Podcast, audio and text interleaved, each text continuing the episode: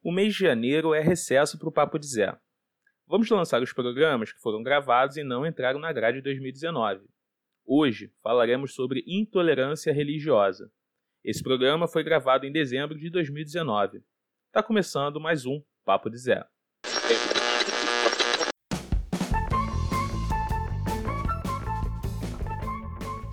Alô, alô, galera operária de boteco. Aqui quem tá falando é o Zé Adriano. Tá começando mais um Papo de Zé. Aquela trocação de ideia marota para saber o que, é que tá acontecendo no Brasil essa semana.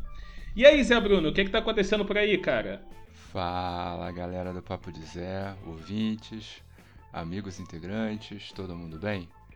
Por aqui tá tudo certo, fim de ano chegando, uma correria desgraçada que não dá tempo de raciocinar, mas tamo aí, tamo junto para mais um programa. Então tá tudo certo. Michele, querida, como é que você tá na noite de hoje? Tudo tranquilo, esperando acabar esse final de ano letivo que tá sofrido. Os meninos resolvem ficar de recuperação e coisas do tipo, sobrevivendo bravamente.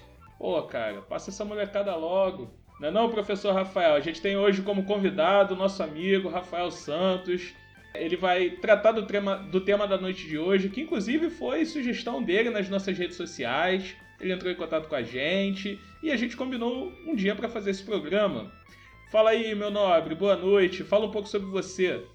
Boa noite a todos, boa noite à equipe, boa noite aos ouvintes. É, sou Rafael, professor de Biologia e de Ciências. Conheço o companheiro Adriano aí das lidas de trabalho em escola, mas o tema de hoje é intolerância religiosa e eu faço parte de uma comunidade de terreiro, de uma comunidade de umbanda tenho alguma experiência nisso, tenho 16 anos já de prática, de atuação, inclusive uh, atuação em alguns meios de ação afirmativa, de engajamento social e tentativa de trazer um pouco mais de entendimento desse fenômeno que a gente vive, principalmente aqui no, no Rio, né, a nossa casa, tão sofrida com os, as questões de intolerância religiosa, inclusive agora até tendo como representante aí do Executivo Municipal, um prefeito que é totalmente ligado à, à Igreja Universal, né, uma determinada religião específica, né? Então, vamos lá, vamos conversar e ver onde a gente consegue chegar na nossa conversa. Lembrando aqui, me veio à cabeça que um poucos anos atrás teve um tema de redação no Enem que foi sobre intolerância religiosa, né, cara? E um monte de gente ficou se questionando como fazer essa redação e por aí vai. E é algo que o pessoal tem meio medo de falar, é botar a mão no vespeiro, enfim. É um tema polêmico que a gente vai tratar na noite de hoje. Lembrando de seguir a gente nas nossas redes sociais: Facebook, Instagram, Papo Zé Oficial. No Twitter é o Papo de Zé. Segue a gente, curte, comenta, manda para os amiguinhos. A gente está em todos os agregadores de podcast, no Spotify, no Deezer, Cashbox, Google Podcast, iTunes. O Diabo 4, meu amigo, a gente está em todos os programas. E agora o Sérgio André vai soltar essa vinheta. Solta a vinheta, Sérgio André.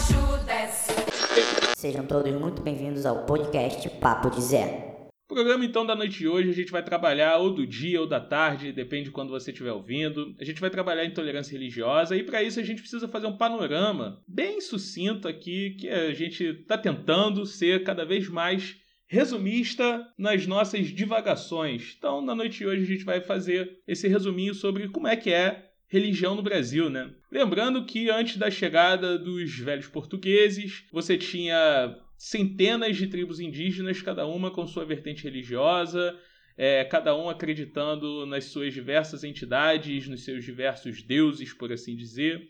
E com a chegada dos portugueses chegaram também a Companhia de Jesus, os Soldados de Cristo, popularmente conhecidos como jesuítas, que tiveram como missão catequizar toda a população que vivia aqui dentro desse continente. E durante muito tempo, os reis portugueses eles tinham uh, um direito dado pela Igreja Católica, que foi chamado padroado, de poderem fundar dioceses, nomear padres, bispos e por aí vai, controlando basicamente a Igreja Católica dentro de território brasileiro. Isso aconteceu durante mais de 300 anos. Então, o catolicismo ele foi majoritariamente dominante, até porque todas as outras religiões elas eram proibidas de serem praticadas, não só as de matriz africana. Os protestantes também não podiam proferir sua fé dentro de território brasileiro. Isso só foi mudar a partir da República, quando você tem o estabelecimento do Estado laico e você pode ter múltiplas religiões sendo organizadas no Brasil, apesar de algumas ainda sofrerem diversas sanções e perseguições pelo Estado. Supostamente o Estado era laico, mas algumas práticas religiosas sempre foram mal vistas, maltratadas e criminalizadas dentro de território brasileiro em toda a sua história.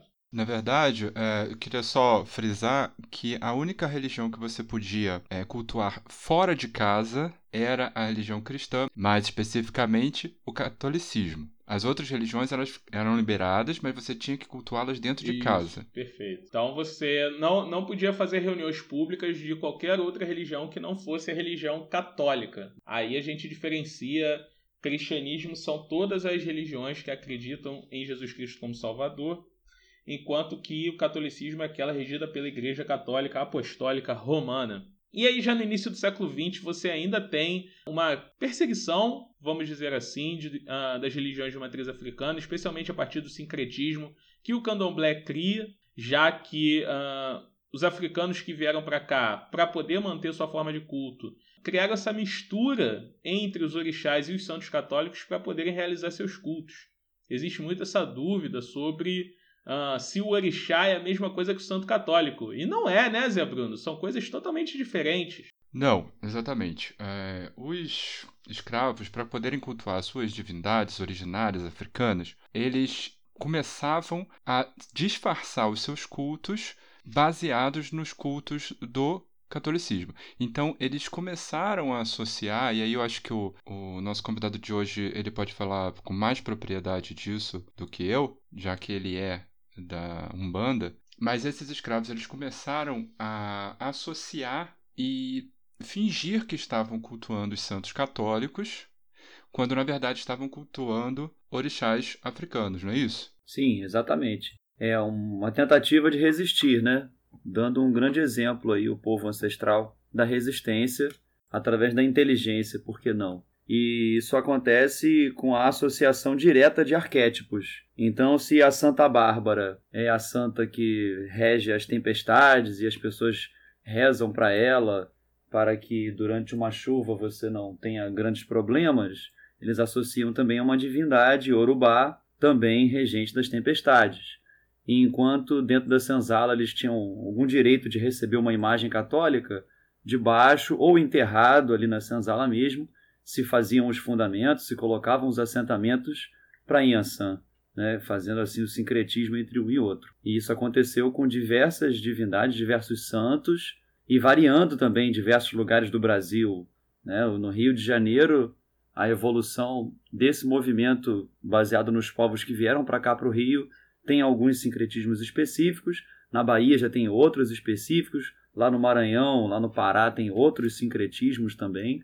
Tudo isso evoluiu apesar da opressão, né? apesar de, de ser proibido, como Adriano comentou. Tudo isso evoluiu de forma muito diversa, graças ao sincretismo. É, lembrando que o candomblé ele é a única religião originária do Brasil, se você exclui uh, todos os cultos dos povos nativos pré-colombianos, dos índios brasileiros.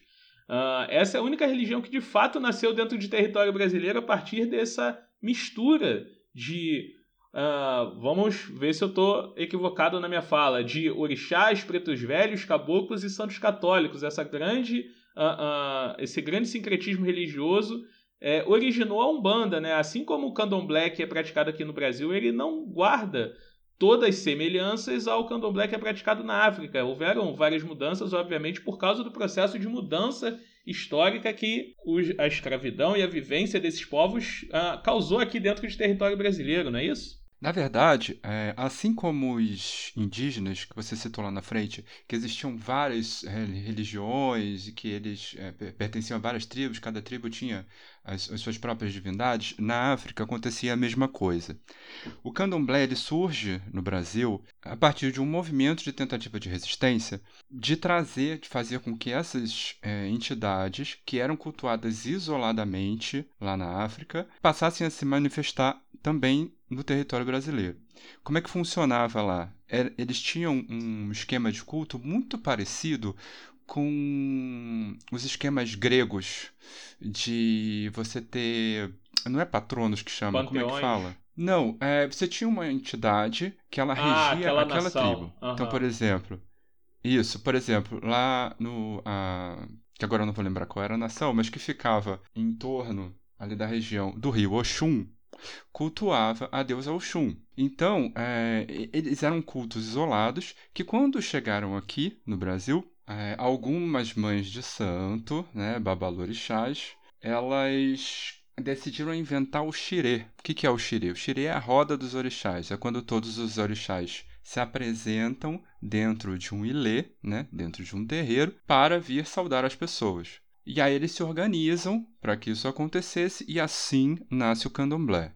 Já a Umbanda, ela surge como um desdobramento disso, né? Ela é uma união entre o candomblé, então na Umbanda você cultua orixás que, advindos do candomblé, que são essas divindades que eram cultuadas isoladamente na África, com é, aí tem uma série de outros, é, outros elementos como, por exemplo, culto aos marinheiros, culto aos, aos caboclos, que aí são coisas muito nacionais. Né? Então, uma apropriação de elementos culturais africanos com elementos culturais brasileiros. É, uma dúvida, cara. Aí eu acho que você pode me ajudar. Babalorixá e Ialorixá, tem, é Ialorixá que fala? Tem diferença, né? Um é masculino, outro é feminino, não é isso? Isso, isso. O, o, Babalorixá, ele é o cara que vai cultuar uma entidade chamada Ifá. É um culto isolado, mas que aqui no Brasil se costuma cultuar junto com os outros orixás.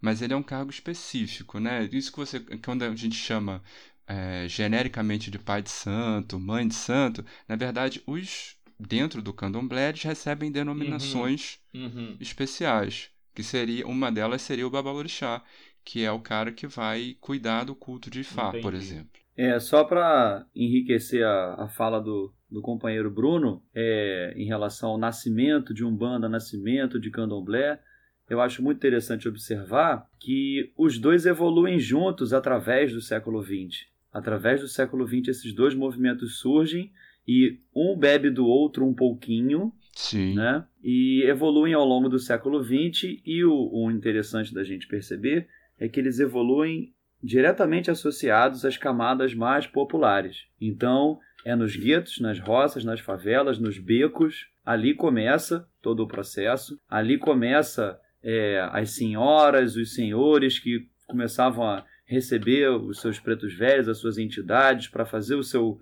a sua cura, para rezar as crianças e tal. Isso nesse movimento mais fora de uma senzala. Enquanto na transição do século XVIII para o XIX, dentro das senzalas, vem aí as tradições de candomblé, a formação do xirê, como o Bruno comentou, e é, a reunião de povos antes desagregados né, durante a diáspora, durante o tráfico negreiro, a reunião de fundamentos, o conhecimento todo passado através da oralidade, através principalmente das lendas e, e das, do, dos itãs, né, que montam a grande é, arcabouço de mitologias das diversas nações. E outro fato bem interessante a respeito disso, como eu já comentei, é a diversidade. Né? Se você circular o Brasil inteiro, você vai encontrar uns 60 tipos de umbanda diferentes, alguns tipos de candomblés diferentes também. Tem coisa que não dá nem para você classificar como uma coisa ou outra. Tem os candomblés de caboclo. E lá tem no... os tambores de mina. Tá, e lá no norte do Brasil, né? Tem o catimbó, o terecô, o babassuê, a encantaria, o tambor de mina. Isso também absorvendo muito de tradições indígenas. Então, essa diversidade no Brasil eu considero uma das maiores riquezas que a gente tem. É, só para fazer um adendo, aproveitar o que você falou, hoje em dia não existe nenhum, que eu conheça, terreiro de candomblé que pratique só o culto aos orixás, né? Inclusive Verdade. o terreiro que eu frequento também cultua de modo separado do, do culto principal, mas também vai cultuar é, povo de esquerda, vai cultuar uma série de outros elementos que não são necessariamente do candomblé. Isso mesmo. Como eu falei, uma bebe da outra, né? E, o- Exato. e o companheiro Bruno falou povo de esquerda, uma. É, pois é, usei, usei Uma nomenclatura. interno, né? É, não são Comunista. Usei comunistas, termo não. interno. Co- Comunista! Edita isso, edita isso. comunista! Comunista. Seu comunista! Eles baixam. O povo de no terreiro. os, é, Baixam no terreiro, pega uma foice e sai rodando por lá. Não foi esse Mentira. martelo. Manifesto Porra, seria irado, mano. Caraca. Pode falar, Bruno. Povo de esquerda é. Não, não, é, né, que na verdade o povo de esquerda é o que a gente conhece como pombagiras, exus. Exatamente, os Exus e Pombagiras, que inclusive recebem nomes em português, né? É o seu Sim. Tranca-Rua, é o seu Caveira, é a Maria Padilha. Não são nomes em Urubá, como Oxum, Ogum, Xangô, nem nomes de outras línguas, como Banto ou o- a língua do Jeje, língua Pô, Fon. vou, vou né? fazer um parênteses, cara. Vocês falaram disso, eu me lembrava daquelas pichações que você encontrava pela cidade. Só Jesus tira qualquer coisa das pessoas. Tranca-rua. Nossa, o Tranca-Rua, Maria Padilha, o Zé Pilintra, todo mundo. E caraca, eu ficava. Antes, quando eu era ignorante, eu dava risada, né? Parecia que eles estavam inventando o nome, eu não sabia nada de religião, eu era um ignorante. Mas eu dava risada e depois eu olho, caraca, meu irmão, olha só a intolerância religiosa. A gente dava risada dessa porra, sei lá, 15 anos atrás eu dava risada disso, velho. Mas era prática de intolerância religiosa que tava espalhada pelos muros. Aqui no Rio de Janeiro tinha muito, você encontrava muito. Eu não sei se ainda encontra. Ah, ainda tem, conta assim. Mas, mas teve uma profusão no início dos anos 2000 disso daí que você encontrava a cada esquina. Alguém tinha escrito só Jesus tira qualquer coisa das pessoas. Só um parênteses assim, porque é- era algo que me remeteu à época de adolescência e que eu era totalmente, tipo, alheio ao que estava acontecendo. É né? bizarro, né? É bizarro, é pitoresco, né? A gente fica até olhando assim, até faz um pouco de graça, de sacanagem disso. Mas como eu comentei no começo, isso vai se difundindo no imaginário do povo e é super fácil de você andar com uma camisa assim com a estampa de um orixá, por exemplo, e passa alguém do seu lado, faz cara feia, faz sinal da cruz, fala tá amarrado. Sabe o que é muito curioso? Eu não sei, eu não sei se isso é comum. Aqui no subúrbio, todo bairro tem uma loja de produto de Umbanda e Candomblé. Toda loja, toda, todo bairro tem, cara. Ali em Bom Sucesso tem várias lojas, várias lojas. Tem uma enorme per- perto da estação de Bom Sucesso, que eu sempre passava lá, eu, porra, cheirinho bom aqui, não sei o quê, várias estatuazinhas maneiras e tudo mais. E tipo, e é muito curioso que apesar de haver essa intolerância, o mesmo cara que de dia, ou então, sei lá, no sábado, ele vai na missa, no dia seguinte ele tá lá no barracão dele fazendo oferenda, cara. Ao, ao mesmo tempo Com que certeza. você tem a intolerância, você tem. É, eu vou tirar um pouco por uma história familiar. Ó, mas me perdoa, tá? Vou, vou explanar a Caraca, senhora. tu tem várias histórias familiares. Depois, depois eu arranco isso da edição. Cara, não, mas essa história é boa. Minha mãe, ela, ela é muito preocupada com a minha saúde, tipo, essa coisa de família, né? E sempre quando algo pra ela não dava certo em uma, ela corria pra outra religião. Então, ao mesmo tempo que ela me levava na rezadeira, ela fazia uma novena, depois ela me levava Nossa Senhora pra fechar o corpo, dava os cortezinhos no braço, depois ela me levava num- numa outra senhora pra receber a entidade, pra falar o que, que eu fiz na vida passada. Ela apelava pra vários, né? E Acho dentro da, válido. então, mas dentro da família da minha mãe são todos bastante católicos, inclusive de acusar minha mãe de estar endemoniada por procurar várias religiões para cuidar da saúde do filho, né? Eu, ao mesmo tempo, eu ficava, porra, que palhaçada de deixa ela, tá de boa, entendeu? Mas ao mesmo tempo é, é algo assim, ficou zanzando por várias correntes até encontrar uma que ela se sentisse confortável, mas isso é muito do brasileiro, sabe? Ao mesmo tempo que você tem gente bastante intolerante, você tem gente que percorre todas as religiões em busca de algo que vá satisfazer, vamos dizer assim, seus anseios, né? E quantas manifestações culturais a gente tem que emergiram de dentro dos terreiros, né?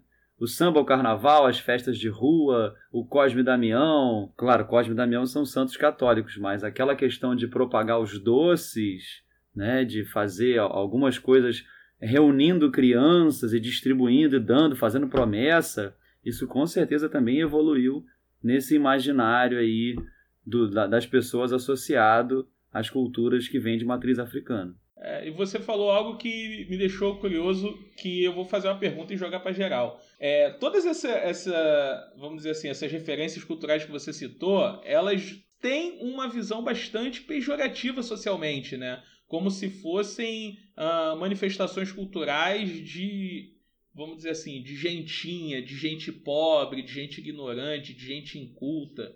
É, isso não se desfez ainda, né? Por mais que existam uh, pessoas famosas que frequentem esses, essas várias manifestações culturais, você ainda tem isso muito ligado, como por exemplo, recentemente teve o caso do, do baile funk lá em Paraisópolis, que houve aquela tragédia, a polícia chacinou os jovens, e um monte de gente falando: ah, não quer que isso aconteça, não, não deixa ir pro baile funk. Tipo, o problema é o baile funk, o problema não é a violência policial. Então você tem uma ligação dessas manifestações culturais com a população mais pobre mais humilde do Brasil e como tudo isso é alvo de violência do Estado desde muito tempo, desde sempre, né? Com certeza, o que é popular tem menos espaço. Né? E, é, o, o sistema se apropria de algumas coisas para poder vender e lucrar com isso, mas quem trouxe, quem originou, fica relegado ao segundo plano, né? sem direito de reclamar quem inventou aquilo. Mas aí você falou de uma coisa interessante. Até isso ser apropriado e aceito, também tem um longo caminho que foi percorrido, né? Na verdade, o que acontece lá no início, eu lembro de início da República no Brasil, era uma criminalização mesmo, estava proibido. Se estivesse fazendo qualquer manifestação cultural de matriz negra africana, tá preso. E a coisa. Sim. Não, desculpa, só para fazer um adendo.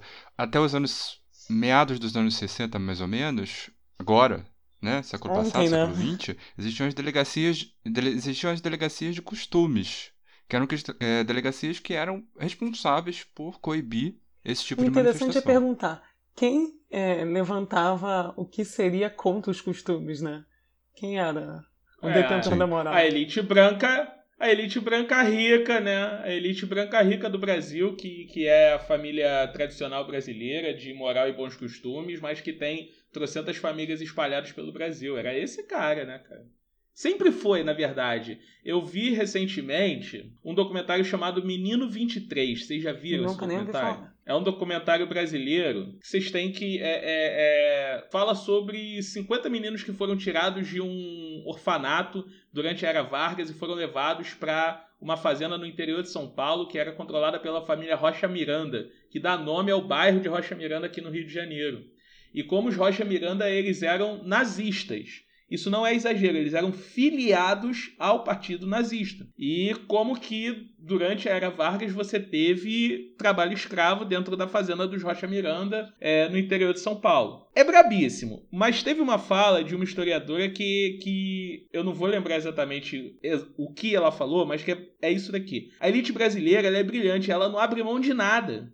Ela não abre mão de nada, nem um centímetro de privilégio ela abre mão nenhuma grama de benefício ela abre mão. E é isso, ela faz tudo para que todas as outras coisas que não são dela ou sejam, mas se ela não conseguir que seja dela, ela torna aquilo crime e punível pelo Estado. Em tudo, em todas as áreas ela faz isso. Recomendo aí, não tem a ver com o tema de intolerância religiosa, mas tem a ver com o momento obscurantista que a gente vive. Está disponível no, uh, no YouTube, Menino 23. Conta a história de um desses 50 meninos, porque os meninos eles eram numerados, eles não tinham nome. Um professor de história, quando estava dando aula, ele mostrou a suástica no quadro e uma das meninas, uma das alunas falou: "Professor, a gente comprou um sítio e quando eles foram derrubar a casa tinham tijolos com esse símbolo".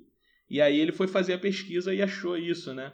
É impressionante. Quem quiser vale a pena. Mas é isso, a elite brasileira ela determina o que é certo, o que é correto, ela cria uh, delegacias para punir tudo que não é dela. Só com 1988, só com a Constituição Cidadã, que as coisas começaram a mudar um pouco uh, ah, para os mais humildes, para os cidadãos, para os pobres, para os analfabetos, uh, para as mulheres. Pelo menos no papel, e né? Pra, no papel, no papel. Mas mesmo assim, isso só vai começar a mudar de fato mesmo nos anos 2000. Que aí você tem leis práticas para melhorar um pouquinho a vida de negros, de LGBTs, de mulheres com Lei Maria da Penha, por exemplo. Isso só começa a mudar não tem nem 20 anos. E isso, é, voltando para o tema de intolerância, se agrava, como o professor Adriano falou, a Constituição Cidadã resguarda todo mundo na lei, porém o movimento político que a gente vive já há um certo tempo, ele vai se camuflando, né? Ele é meio camaleão e vai se encarregando de, de retirar alguns espaços. Aqui no Rio de Janeiro, o Crivella, né? No início do seu mandato, ele já mostrou o que veio. Ele fez censo, da guarda municipal, perguntando a religião dos guardas municipais. É, ele entrou, se eu não me engano, com algum tipo de decreto para poder mexer na lei do silêncio e autorizar a guarda a invadir alguns espaços e tomar equipamento, obrigar a encerrar aquela reunião caso não houvesse um alvará de funcionamento através de um CNPJ, uma coisa que claramente iria impactar na vida e na atividade de alguns terreiros, por exemplo, né? e especialmente porque isso seria feito pelas mãos do efetivo da Guarda Municipal. Então começa a se tornar institucional de novo, né? apesar da Constituição.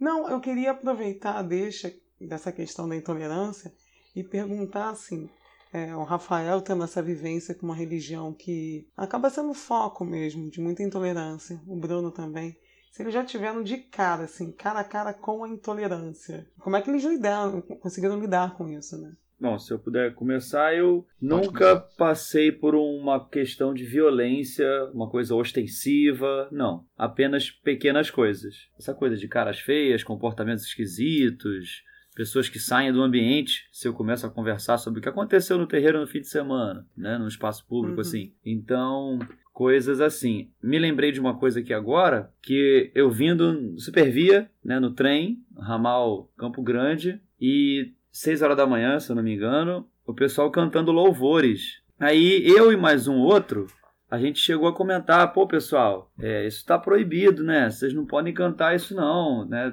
Essa hora da manhã. E o pessoal fechou o tempo pra cima de mim. Falaram que se eu não ficasse quieto, eu ia descer do trem ali Ai, mesmo não estava diretamente associado à minha religião, né? Mas aí me chamaram de tudo que vocês possam imaginar. Me chamaram de maconheiro, me chamaram de pagodeiro. é, e, Qual a relação, e gente? Falaram pagodeiro ficar quieto. Virou, virou um xingamento. Qual a relação, cara? Mas respondendo à pergunta, nunca passei por nenhum ato de violência religiosa ostensiva, apenas pequenas pequenas faltas de educação, né? Pô, cara, sentido. você é muito bonzinho. Eu acho que isso daí foi, foi violência sim, cara, mas... Não, mas essa Enfim. violência, no caso, é. não foi específica pelo fato dele ser... Né? Não, é, é isso. mas é, é, eles não foram intolerantes porque ele é da Umbanda, eles foram intolerantes porque eles são intolerantes, ponto. Eles foram autoritários, sim, né? sim. A palavra é essa. Tudo a ver com a missão de Cristo, né, cara? Com a fala Tudo, de amor, e pregar a paz, enfim. Coitado, né, velho? O cara, porra... É, é, é, o que eu falo às vezes com o Bruno. Pô, ele é gente fina, velho. O problema é o fã-clube. O fã-clube vacila muito o fã-clube dele, mano. É, eu, da minha parte, eu já passei por uma situação é, que foi muito ruim e conheço de perto um caso de uma pessoa que frequenta o mesmo terreiro que eu. Eu vou começar pelo meu caso, né, que eu um dia de domingo, estava numa pracinha, fui ali fazer alguns agradecimentos, uma, uma entidade, enfim. E quando eu estava ali fazendo minhas orações, apareceu um sujeito do nada, de trás de uma árvore, que ficou me olhando. E aí eu notei aquela sensação, aquela coisa estranha atrás de mim. Eu pensei, bom, sei lá, o cara vai, vai me assaltar, né? Só que eu não tinha nada, pensei, bom, máximo que vai acontecer eu tomar umas porradas e é isso. E aí, mas não, o cara tava esperando eu me levantar para que ele pudesse ir lá onde eu tinha colocado uns docinhos na praça e chutar tudo. Eu saí do lugar e olhei para trás. Quando eu olhei para trás, eu vi o cara chutando, assim, tipo, bicando tudo. Eu não tive a melhor reação do mundo, né? Eu poderia simplesmente ter ignorado, mas eu não consegui ignorar aquela situação. E eu fui tirar satisfação com o cara. Resumo da história. A gente quase entrou em luta corporal porque o cara veio para cima de mim querendo me bater. E aí eu não vou nem dizer que esse cara estava movido por uma intenção religiosa, ele parecia meio doido mesmo, mas que tinha um motivo religioso por trás, que aquela situação ali só não terminou numa coisa mais séria, porque eu voltei a mim e decidi, bom, não, não vou me meter nessa não, já, já fiz o que eu vim fazer aqui e fui embora. E a outra situação, e aí é, é muito mais sério do que isso, pessoas que frequentam lá o mesmo terreiro, e o nosso querido convidado já deve ter ouvido falar muito dessa situação, que em certas comunidades do Rio de Janeiro as pessoas não podem mais usar branco, elas não podem mais andar de branco uma frequentadora lá do, do Ilê, ela bateram na porta da casa dela para pedir que ela né, tirar. Não, não, não, pode, você não pode nem estender roupa no varal. Não pode estender no varal, isso mesmo. Já ouvi muito se, isso. Se, se, alguém olha de fora tem a roupa de santo pendurada no varal, você é convidado a retirar a roupa. Bastante agressivo nesse sentido. Então, conheço casos assim de pessoas que já passaram por isso de uma forma até mais agressiva do que a minha.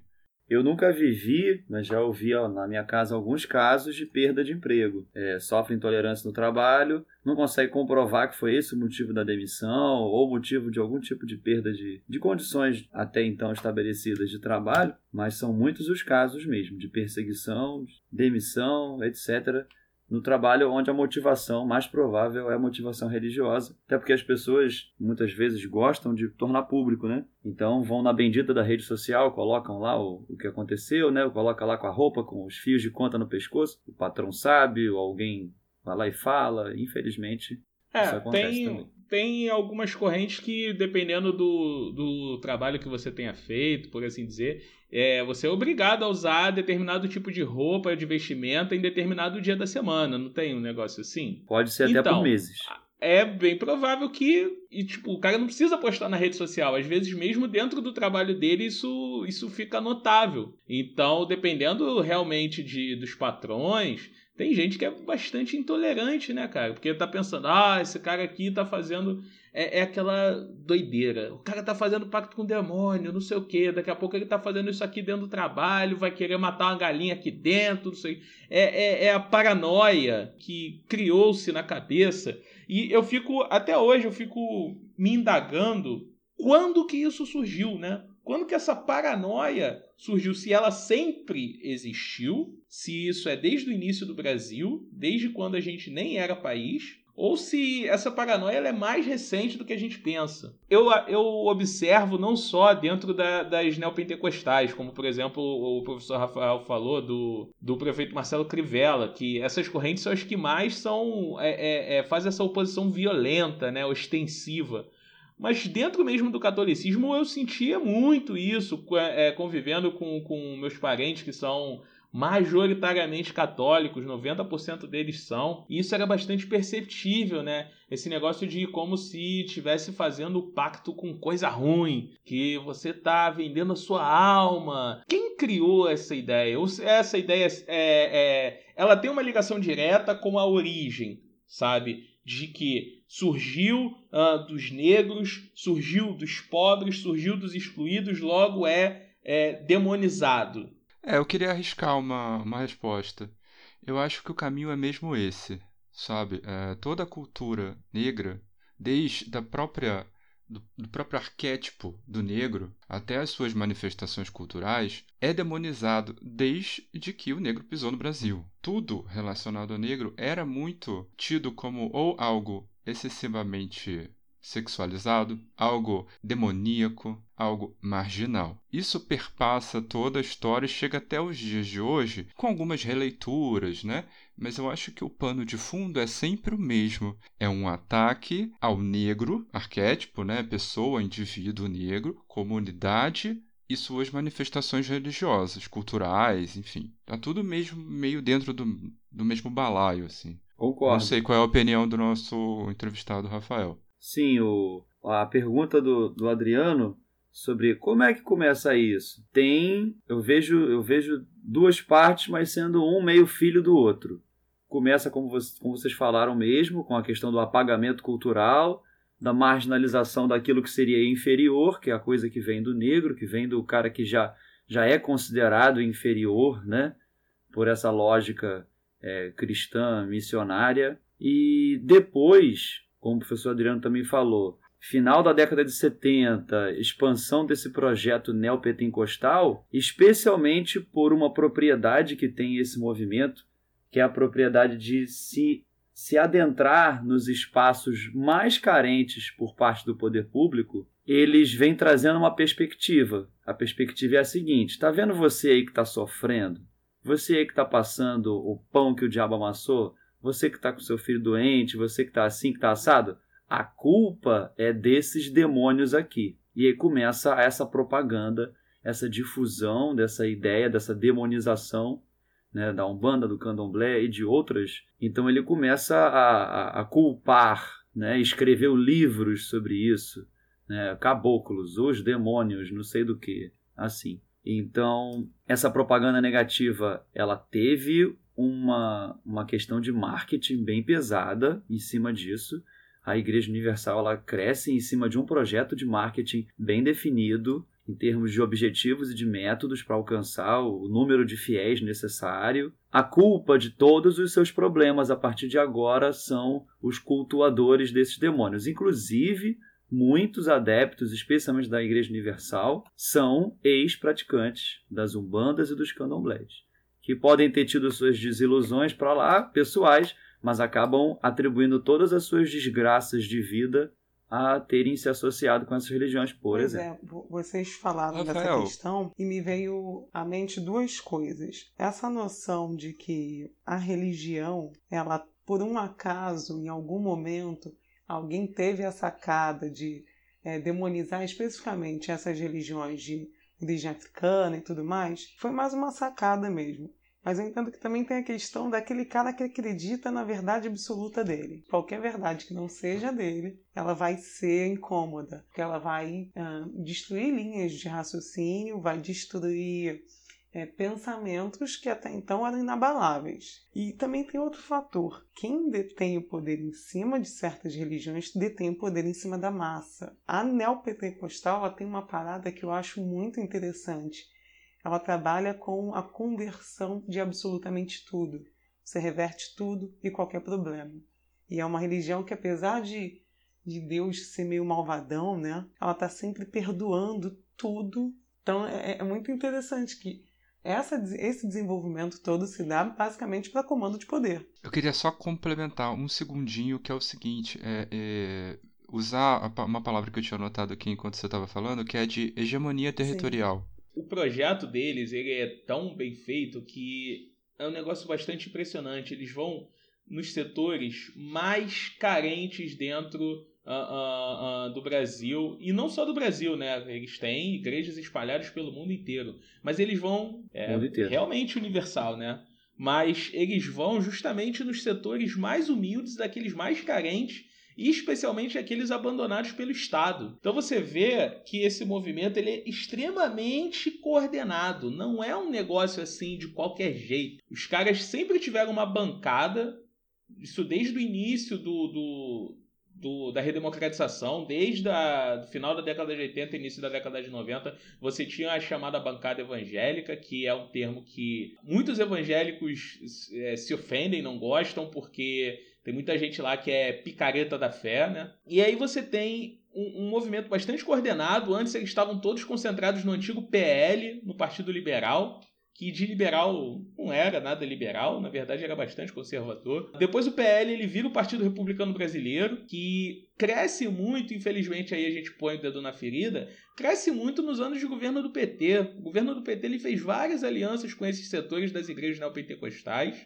que vão começar a entrar dentro das comunidades com bastante força, em uh, regiões onde o Estado era ausente, e aí você tem um, uma série de ocupações que vão desde ou milícia ou igreja neopentecostal, ou os dois. Eles uh, vão ocupar esse, esses territórios abandonados pelo Estado com ou a salvação ou os serviços que o Estado não presta, que o Estado é incapaz de prestar porque Uh, o tráfico tá lá e aí até os próprios traficantes são convertidos. É um projeto de poder que é, é algo medonho. Medonho porque me dá medo do tipo de poder que é, é, as religiões, no caso, né, o neopentecostalismo, eles têm um, um, poder de, uh, vamos dizer assim, acalmar a alma, os ânimos, as paixões, mas ao mesmo tempo de exaltar tudo isso, né? Sim, buscam esse poder aonde houver, né? seja no, nos grupos empresariais, por exemplo, ou nos grupos armados, como alguns grupos do narcotráfico. Aonde houver poder, eles estão se aproximando para, como o Bruno falou,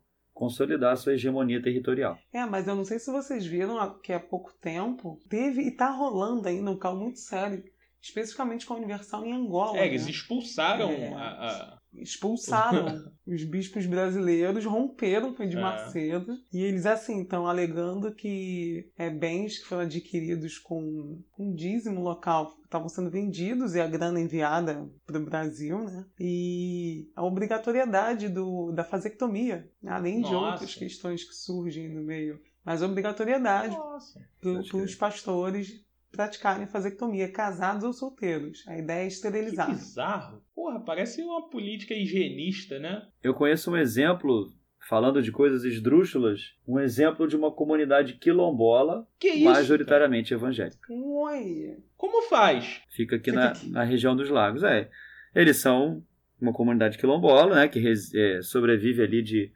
agricultura e venda de laranja, de cana-de-açúcar, de é, mandioca, algumas coisas assim.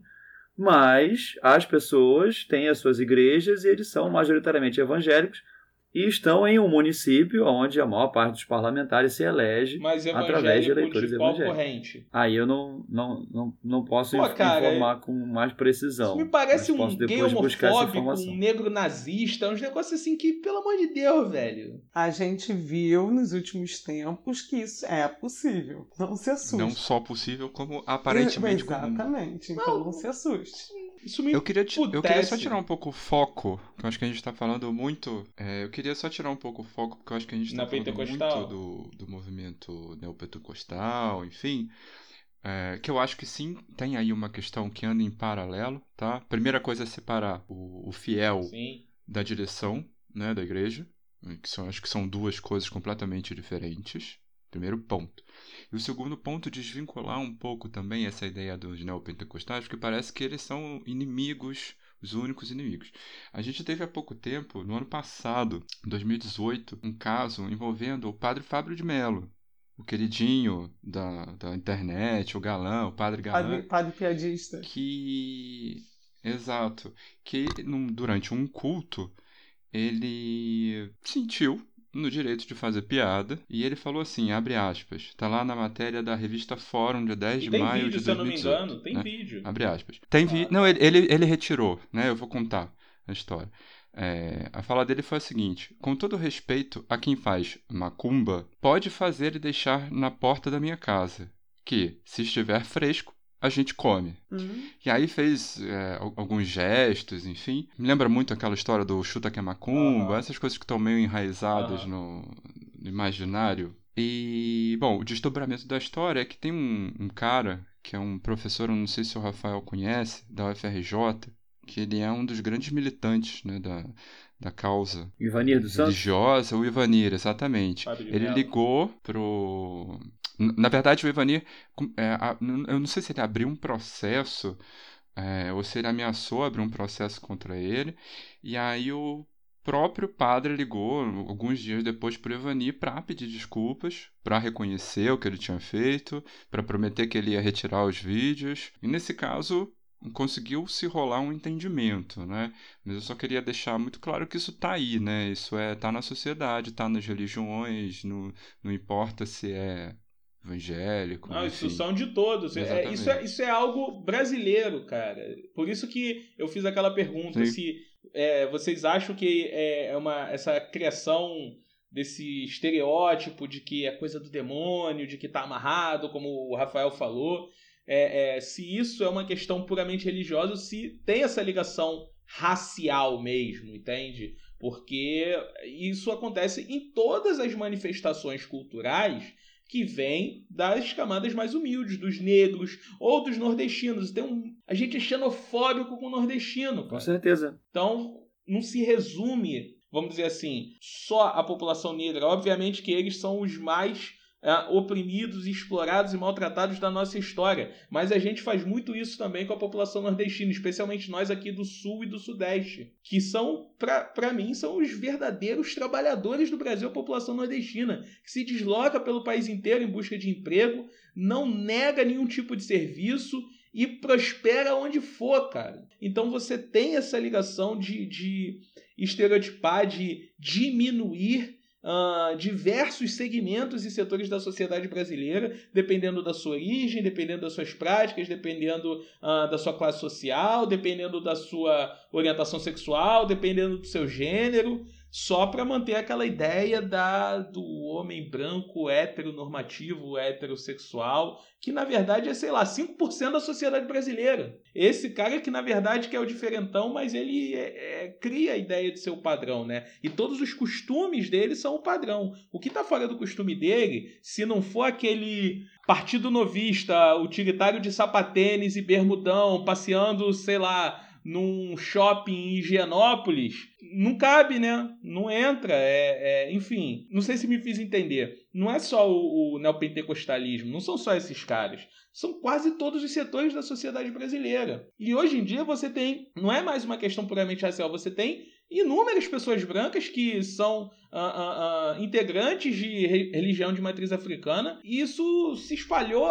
Esse ódio às religiões de matriz africana se espalhou de tal forma que não se respeita mais nada, né, cara? Concordo. Eu acho que o, o, racismo é o pai de tudo isso. O racismo estrutural tem tudo a ver com essa história. E dele, com certeza, nasce, falando especificamente desse ódio à, à religião de matriz africana, nasce diretamente do racismo religioso. Infelizmente, isso, como eu falei, isso cresceu muito nos últimos anos, com esses caras ganhando espaço, com a, a, a tensões políticas religiosas, culturais, sociais ganhando cada vez mais força, especialmente nas redes sociais, quando tudo se tornou muito público, quando todas essas coisas antes elas pareciam escondidas ou não eram tratadas, quando a gente ficava, ah, quando a gente sabia que acontecia era um caso é, bastante uh, específico, mas agora isso se tornou comum, costumeiro, semanal, até mesmo diário, essa intolerância, essa violência. Eu lembro do caso daquela menina que saiu no terreiro lá de Vila da Penha e a menina foi apedrejada, cara. Ela foi apedrejada. É um negócio do Velho Testamento. É um negócio que países é, é, islâmicos extremamente radicais fazem com adúlteras. A menina é uma criança, cara, que foi apedrejada. Não faz sentido uma religião que torna você pior que faz você agir com violência. É isso. Ô, Rafael, como é que é. Qual é o número daquela lei? A lei do, da liberdade religiosa? É a 9 mil e pouco, não é isso? Não sei de cabeça. O que eu geralmente uso para orientar as pessoas é citar o artigo 5, inciso 6, que fala da liberdade de expressão religiosa, manifestação religiosa, liberdade de culto, que é assegurado pela lei como direito de todo mundo. Uh, eu acho que é isso, cara. Uh, que além, né? Porque, embora nossa Constituição de 88 venha muito permeada na linha dos direitos humanos, né, que assegura, entre outras coisas, a liberdade de pensamento, consciência e religião, a nossa Constituição ela bebe muito nessa fonte, foi preciso criar uma nova lei para reafirmar a Constituição, Sim. que eu espero que eu não esteja citando errado, mas é a 9.459, que incluiu lá um item no, nos dispositivos de punição para crimes de discriminação, incluiu lá o religião como um dos, um dos itens que não constava, né? E aí a partir daí isso virou uma ferramenta para que nós que somos né, de religiões de matriz africana conseguisse falar, bom, pera aqui, ó, aqui, ó, tá bem claro.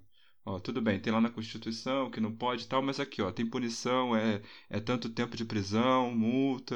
Você tá certo, cara. A lei é essa, é 9.459, ela é de 97 e ela fala sobre punir os crimes resultantes de, de discriminação, preconceito de raça, cor, etnia, religião ou procedência nacional, xenofobia. Aí você tem a pena reclusão de 1 a 3 anos e multa. E aí você tem vários artigos e, é, é, que modificam uma lei que era da década de 40. Você tinha uma lei da década de 40, já da era Vargas, que punia esse tipo de coisa. Ela foi modificada em 97. É, mas você tem esse problema, né? A Constituição te garante os direitos, mas você precisa escrever as leis para nortear. Então, por exemplo, a educação pública ela é direito de todo mundo. Beleza, como é que ela vai funcionar? Aí você precisa criar a LDB. Ah, saúde é direito de todo mundo. Aí como é que você vai fazer? Aí em 1990 você cria a lei que cria o SUS. Então você precisa dar esse norte. Então todo mundo tem direito à liberdade religiosa, mas como é que você vai tratar as pessoas que não respeitam isso? Aí tá nessa lei aí, quem quiser pesquisar, lei 9459 de curiosamente 13 de maio, cara. E as 13 coisas de são maio tão de 97. É, não, não é, não é curiosidade, não. É- Foi de propósito? Não foi uma, uma coincidência, não. Ah, E as coisas são tão complicadas e complexas no Brasil que a instituição da polícia deveria servir para garantir o cumprimento da lei. Mas você precisa de secretarias específicas, hoje em dia delegacias específicas, um telefone específico para você ligar e denunciar crimes de intolerância religiosa, porque no genérico você não vai ser bem atendido ou o seu caso vai ser subnotificado e não vai dar em nada. É, Até porque é, é muita coisa, né, cara? Infelizmente, precisa desse tipo de coisa, até porque a, a polícia é racista, né, cara? Então, como é que você vai fazer? Absolutamente. Entra naquilo que o João sempre fala, né? Do cara que vai aplicar a lei lá na ponta. Né? Se esse cara, ele é, de repente, fundamentalista religioso, ele não vai atender esse caso. Não, de né? fato. Então, a, a forma como... É, uma coisa é a criação da lei, e a outra é como ela vai ser executada. né? Exato, exato. Também tem isso. Isso é o gancho para a gente falar de atualidade, né? De repente. Sim, sim. Quais são as perspectivas dado esse nosso contexto tão ácido? Pô, cara, eu vou, eu vou começar dando meu prognóstico e de maneira bem curta, porque eu acho que eu falei pra caramba não sendo devoto de nenhuma religião. O prognóstico é uma merda, cara, na minha opinião. Eu acho que as coisas tendem a piorar, eu acho que a extrema-direita tá ganhando força, o obscurantismo tá ganhando força, e esses caras estão surfando numa onda de intolerância muito grande, porque não tem parâmetro para você avaliar qual é a melhor saída. Então, tipo, tá todo mundo meio que solto. Ah, especialmente aqui no Rio de Janeiro. A minha sensação é que o Rio de Janeiro ele tá abandonado já há quatro anos, desde que o senhor Marcelo Crivella virou prefeito. Parece que não tem. A cidade tá, tipo. É um barco à deriva, cara. Vai pra onde? Vai pra onde o vento soprar. Onde o vento estiver soprando, a cidade vai, cara.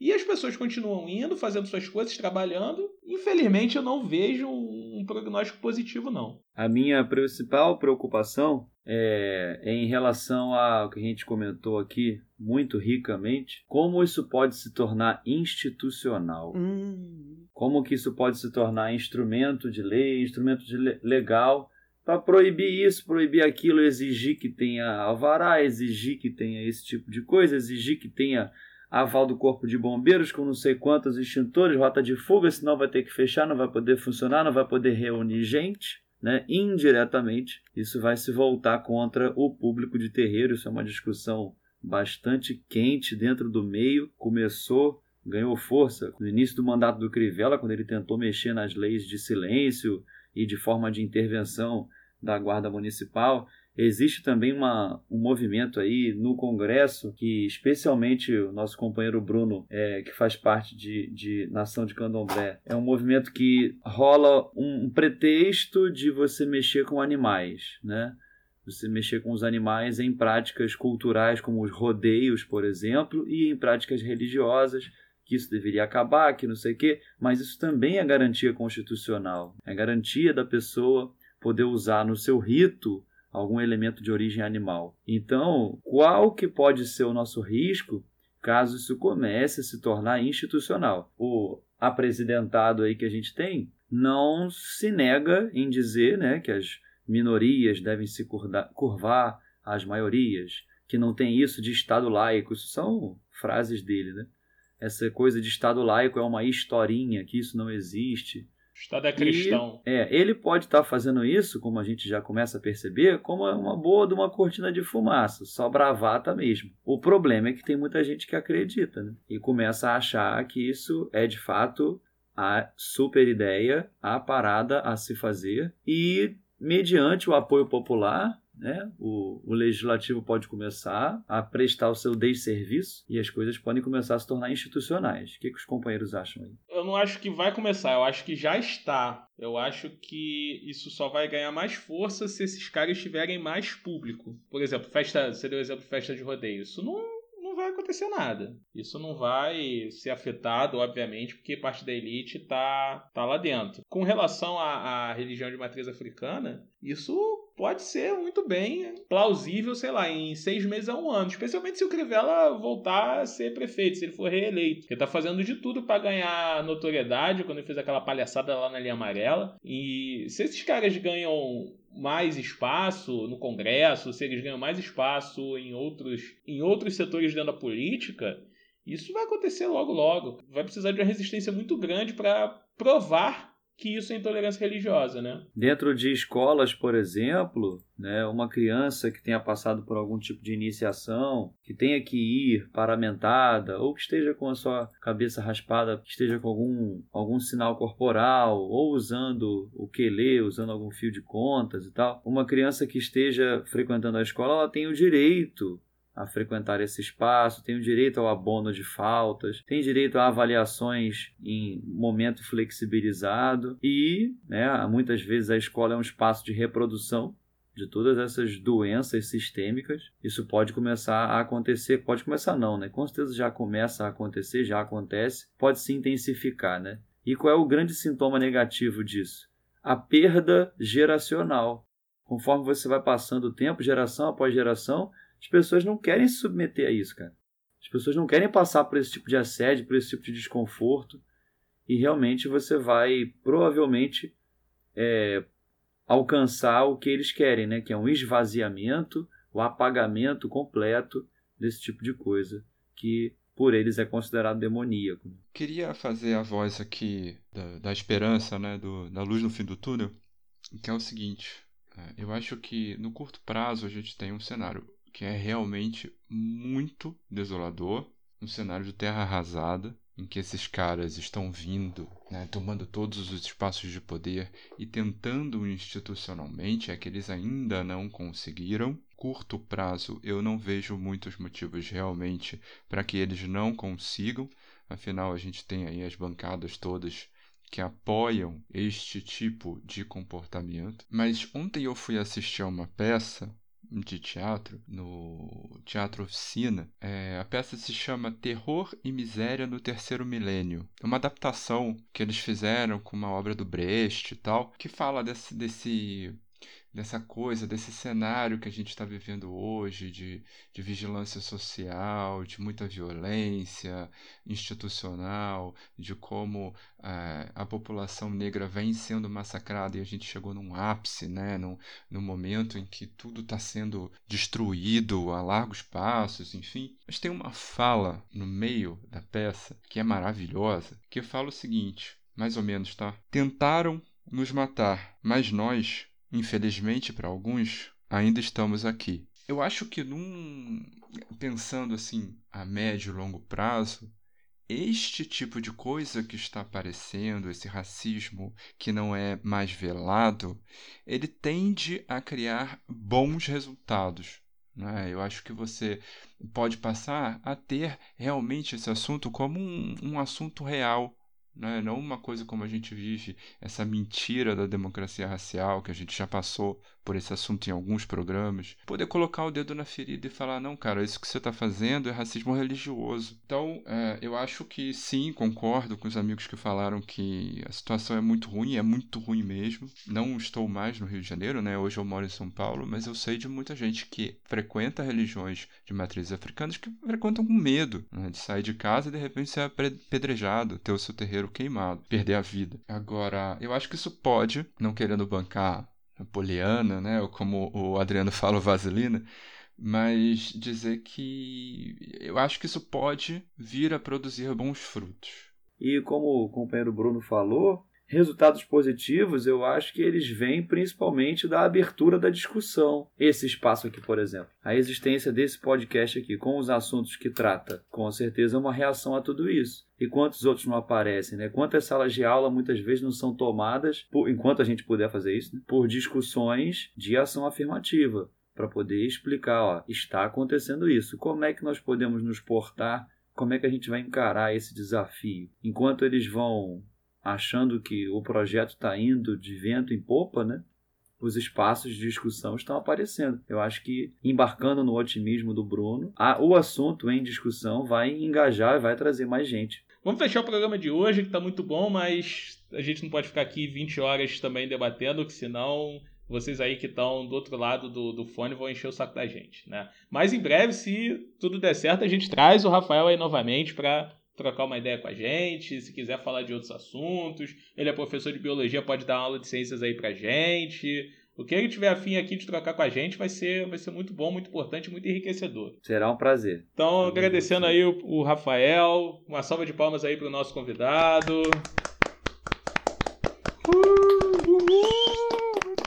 Muito bom, esperamos vê-los aqui mais vezes. Nossa, gente, que lindo isso. Aqui tem sempre salva de palmas e saudação aos convidados sempre que eles aparecerem. A gente quer sempre que eles voltem, que isso daqui tenha 15 pessoas falando ao mesmo tempo e vai virar um cabaré, como diz um amigo meu. É isso aí. É, Zé Bruno, recado final da noite de hoje, meu jovem. Recados finais da noite de hoje. É, tem uma dica Diga cultural. lá. Aproveitando o tema de hoje, é, tem duas obras que são. Uma que é uma obra já antológica, que é uma obra muito conhecida, mas que talvez algumas pessoas não conheçam, dos nossos maiores escritores, Jorge Amado, se chama Tenda dos Milagres. É é uma obra de 1969 que retrata, ah, fala muito sobre a questão das religiões de matriz africana, enfim. E Jorge Amado, que era aí, aproveitando aquilo que a gente falou sobre a cultura, não sei o que, que era um cara que recebeu o título de Obá de Oió, que era um, um título do candomblé. Tem, existem muitos, muitos e muitos artistas que a maioria das pessoas não sabe, mas que são, frequentam religiões de matriz africana, Jorge Amado era um deles, e ele escreveu, além de algumas músicas, esse, esse clássico da literatura nacional. Tem também um outro livro chamado, esse aí é um livro mais para quem quiser conhecer um pouco melhor né, da, da mitologia em si, que se chama Mitologia dos Orixás.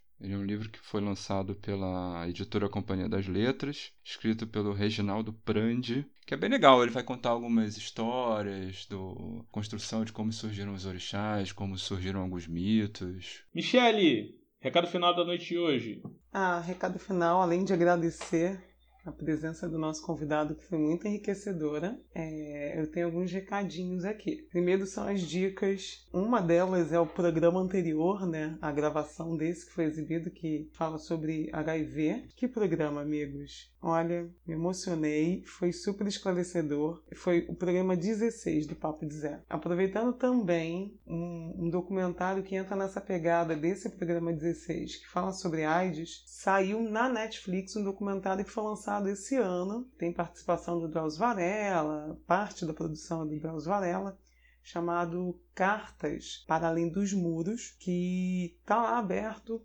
falando sobre essa trajetória da AIDS, com relatos da época, como a população via a AIDS enquanto solução para problemas. É bem legal esse documentário. E a outra dica também fala sobre mitologia africana e tudo mais. Já é um livro de ficção, mas assim, dos amigos que eu conheço que têm proximidade com a cultura africana e estudo e tudo mais, diz que ele segue de uma forma bem, bem fiel a construção da cultura africana e formação dos orixás, que é uma Deuses de Dois Mundos, que é uma trilogia. Tem uma fala muito leve, muito boa de ler, do autor brasileiro chamado PJ Pereira. Então, são essas dicas de hoje. Tá joia. Muito obrigado aí, Mimi. Uhum. Recado final aqui, lembrando o nosso amigo professor João, que está ausente na noite de hoje. Notícia muito importante do portal Quem. Geise Arruda diz que ama transar com fãs e entrega tamanho do bumbum.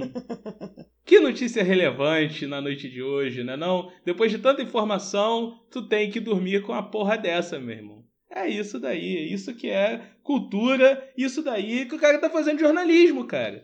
Bom, tá terminando. Ah, só mais uma. Diga. Desculpa. Fala, fala. Só mais uma dica pra gente fechar o nosso programa sobre intolerância.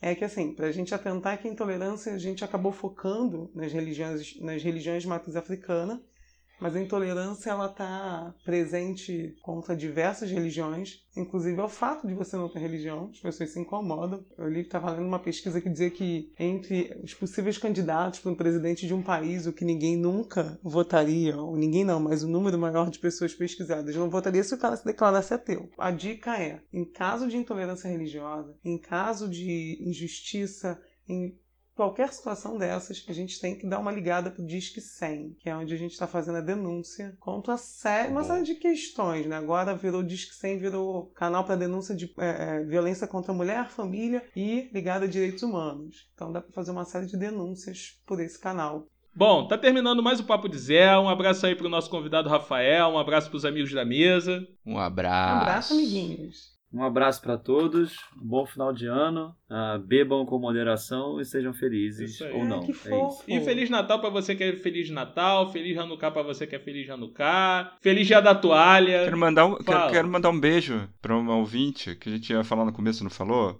Nossa, Porra! Tânia ah, Saviano. excelente. Tem o mesmo sobrenome que eu, Palmas, mas que não é uma palmas, coincidência, é minha palmas, mãe. Palmas, palmas, Tá sempre aí palmas. ouvindo. Beijo, mãe.